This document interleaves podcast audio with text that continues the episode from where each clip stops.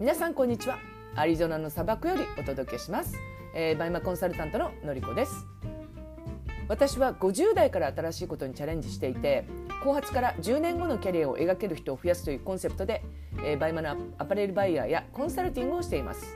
えー、このラジオでは、えー、バイマの始め方やビジネスで学んだこと、えー、アメリカ生活についてお話ししていきます。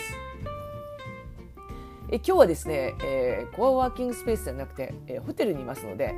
今ホテルの部屋の中なので大きな声で話せるっていうのがすごく私にとってみたら嬉しいです。うん、あのなんなんでしょうね。こうやっぱり私あの話す時にこ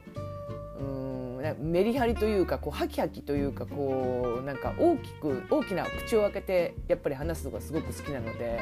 なのであのなんです、うん、コワーキングスペースとかあとその公園とかですとセミもうるさいうるさいというか セミがうるさいって言っちゃいけないですね。セミの鳴き声とそれとあとですね、まあ、歩いてる方とかがいらっしゃってなんか一人ですごい大きい声で喋ってる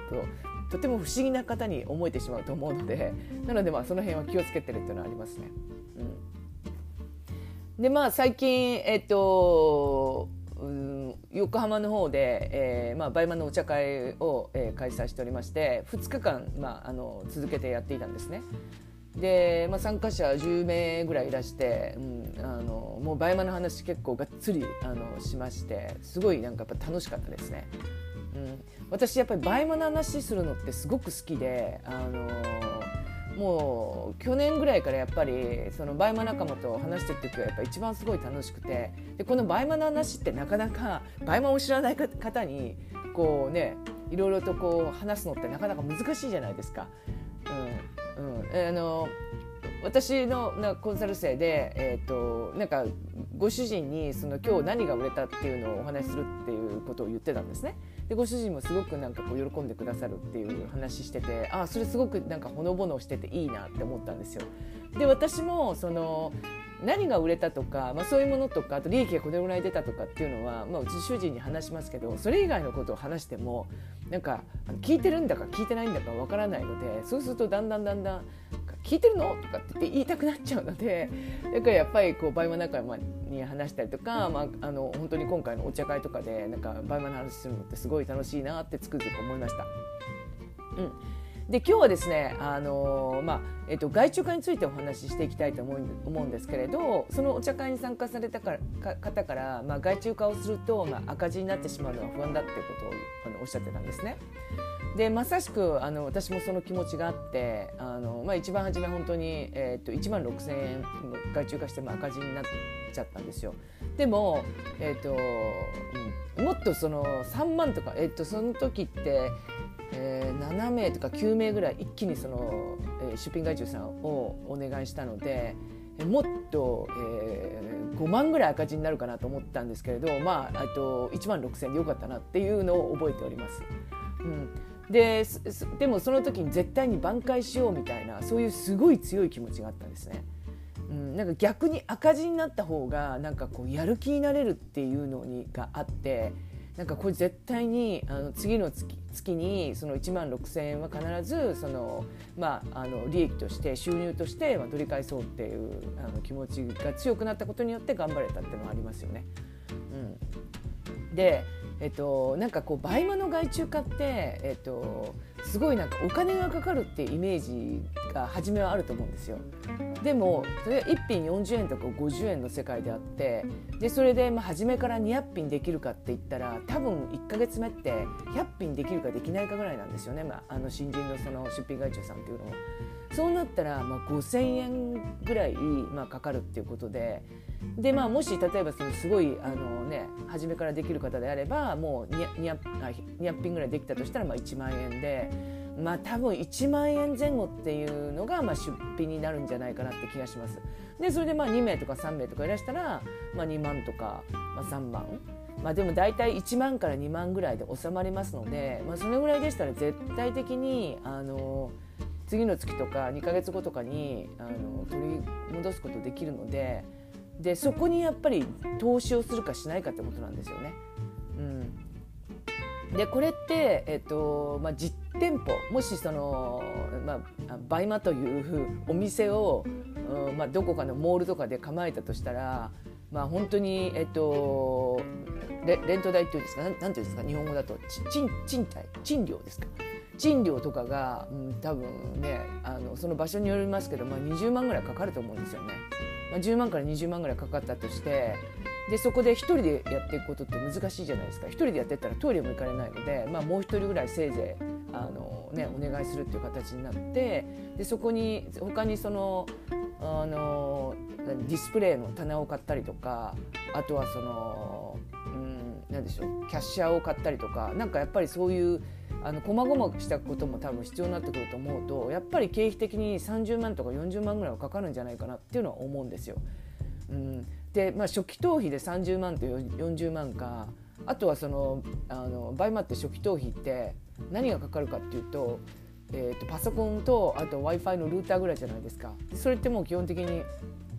お家にね基本的には皆さんあると思うのでうん、まあない方もいらっしゃるかもしれないですけど、まあ、それそれだけですよね初期投資って。であとはもう、うん、他に何かって言ったら、まあ、バイマーを、まあ、始めたいと思ったら教材とか買わなきゃいけないあ教材を買いたいと思う方もいらっしゃると思うんですけど、うんまあ、そんな程度だと思うんですよね。うん、ただパソコンとまあルーターで、うん、10万とか、うん、ぐらいでいけちゃいますし、うん、でだから多分その外注さんとか入れたりとかして、まあ、教材買ったとしても、うん、15万ぐらいで十分いけちゃうんじゃないかなっていう感じがしますよね。うん、でも元からパソコンとかお持ちでしたらもう全然外注化だけでしたらもう本当1万とか2万なのでもう自己投資というかまあ初期投資というのにしたらもうすごくお安いっていうのはありますね。やっぱりそこに投資ができるかできないかっていうのは大きいので、まあ、そこはもうあの投資をした方が私はいいと思います。うんで、えっと、あとその、まああのまあ、外注さんとの関係性の築き方？でここすごく皆さん難しいっておっしゃるんですよね。うん、でやっぱりその対人ってなるとあの結構、うんまあ、いろんなこうしがらみが出てきたりするっていうのもあるかもしれないんですけれど、えーと、私はやっぱりこうプラスにすごい考えてるというかこうベネフィットしかないなって思ってるんですよ。でやっぱり外注さんがいることによってこうなんか頑張れる要するにその、えっとまあ、あの報酬をお支払いしなければいけないので、まあ、その分はしっかりと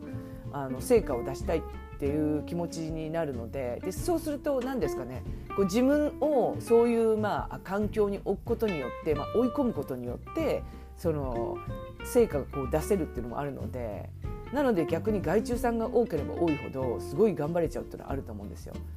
でそこでどうやってまあ関係を築くかっていうことはやっぱりその、うん、もう、えーと、たくさんもう私の場合は褒めますね。うん、で人ってやっぱり褒められたらすごくいい気分するじゃないですか。うん、でもその例えばあのちょっとしたミスがあったりとかあとは、うんまあ、ミスがあったりとかってしたりしますけどでもあのバイマって、えー、無在庫なのでえ100品出品したら100品売れますって言ったら売れないことがあると思うんですよ。100品出品したら1品しか売れないぐらいの気持ちで初めは持っていた方がいいですのでそうなったらその100品の中の、えーまあ、3品がその外注さんががちょっとこの画像加工がちょっと今一つだったり商品コメントが今一つだったりしても、えっと、それが売れるかどうか分からなければあのそこにその追求してで、まあ、ここを直してくださいって言うんであれば、うん、逆に、まあ、あのここのところはもうこういう形で、まあ、次にあの次の出品の時にこの部分は気をつけてくださいねっていう程度の方が、うん、方が何ですかね気持ちよくお互い仕事できますしあの売れるか売れないものに関してすごくそこをあの追求というかまあうん何ですかねミスをその訂正してくださいみたいになるよりもそこで時間を外注さんの時間を止めてしまうんでしたら、まあ、軽くアドバイスをしてもう次の出品につなげてくださいっていうふうにした方が多分外注さんもやりやすいんじゃないかなっていうのを思いますね。うん、ですのでそのミスというものも、えーまあ、アドバイス程度にして次につなげる。うん、その代わりやっぱりたくさんこう褒めてあげることによってやっぱり向こうもすごくこういい気持ちになるのでなのであの、必ずその感謝の気持ちとあとそのこの画像はすごくいいですねとかあとは何でしょうね。うん、あの商品コメントのこの部分ってなかなかこういう言葉使えませんよねとかっていう感じでそのまあそのご自身があのやっていただいた商品ページに対して、まあ、褒めてあげるのと、まあ、それとその出品がこう1日10品、まあ、5品だった方が10品できた時に「いやもう10品できるようになったんですね」さすがですね」みたいなそういう量を褒めてあげたりとかあとはその例えばお子さんがいる方でしたらもう全然バイオマとは関係なしにあの「お子さんどうですか?」とかって今学校夏休みなのでお忙しいですよね？とかあっていう感じであとは学校はいつ始まるんですか？とか、まあ、日本だったら9月1日かもしれないんですけど、まあ、アメリカだったら結構バラバラなので、うん、あとはその困ってることないですか？とかコロナの状況はどうですか？みたいな感じでもうさりげなく一言でもいいのでそういう気遣いみたいのをあのお伝えするとやっぱりそこでやっぱりあのお返事のない方っていらっしゃらないんですよね。必ず皆さんこうお返事をされてきて今自分の状況がこうだっていうのをおっしゃるんですよ。でそこでやっぱりこう一言あのこうご自身の状況だからいわゆる私の状況ですよねもう例えば今日本にいてすごい湿気があって、まあ、結構暑いんですよみたいなちょっと一言まあ入れるとその私が今どんな感じでどんな感じで何をしてるかっていうのが分かるじゃないですか。なのでそんなんでこうチャットワークのやり取りでもその関係性を築くためにそういう、うん、褒めてあげてなおかつこう、まあ、相手のことを気遣ってで、えーと、自分のこともちょっと話すっていうのを、えーとうん、心がけてそのやっていますね。うん、そんな感じでまあ私はあと関係性を築いてますかね。あと何があるかな。うん。あとそうですね。そう一つあのー最近はもうほとんどあのこれはしてないですけれど、まあ、その商品コメントのマニュアルを作ったりとかあとブランド紹介とかを作っていた時にその言い回しっていうのに結構私悩んでいたんですね。うん、でその何ですかねありきたりの言い回ししかなんかこう出てこなくて例えば「素敵とか「美しい」とかっていうそういう言葉でその時にあのこの言い回しでなんかちょっと素敵な言葉ってないかなとかあとその、まあ、雑誌に関係するんですけど、まあ、そのファッション用語みたいな感じでちょっと素敵な言葉ないかなっていう時にあの外注さんにあのそれをあの、まあ、こあのご質問したんですよ。今こういうことで悩んでるので、まあ、こういうの言い回しってどんなのかありませんかって言ったらもうすぐにもう3人ぐらいの方があこういう言い回しがありますよってこんな感じはいかがですか？みたいなことを送ってきてくれたんですね。うん、だからそういうのを聞くっていうのもすごいあの、うん、関係性築けますしこうなんかあと頼られるのってすごくね人ってそれもなんか嬉しいと思うので、まあ、そういうところもあの外注さんとの関係性築けるんじゃないかなと思います。うんはい、えっ、ー、と今日はですね、まあえっ、ー、とまあ外注管に関してまあ赤字になってしまうのは不安ですけれども、まあどうしたらいいかっていうことと、まあそれとあとまあ関係性の築き方ということで、まあたくさん褒めてあげるっていうことと、あとはまああの外注さんを頼るっていうこともすごく大事だなっていうことをお話しさせていただきました。えー、それでは今日も一日素敵な日をお過ごしください。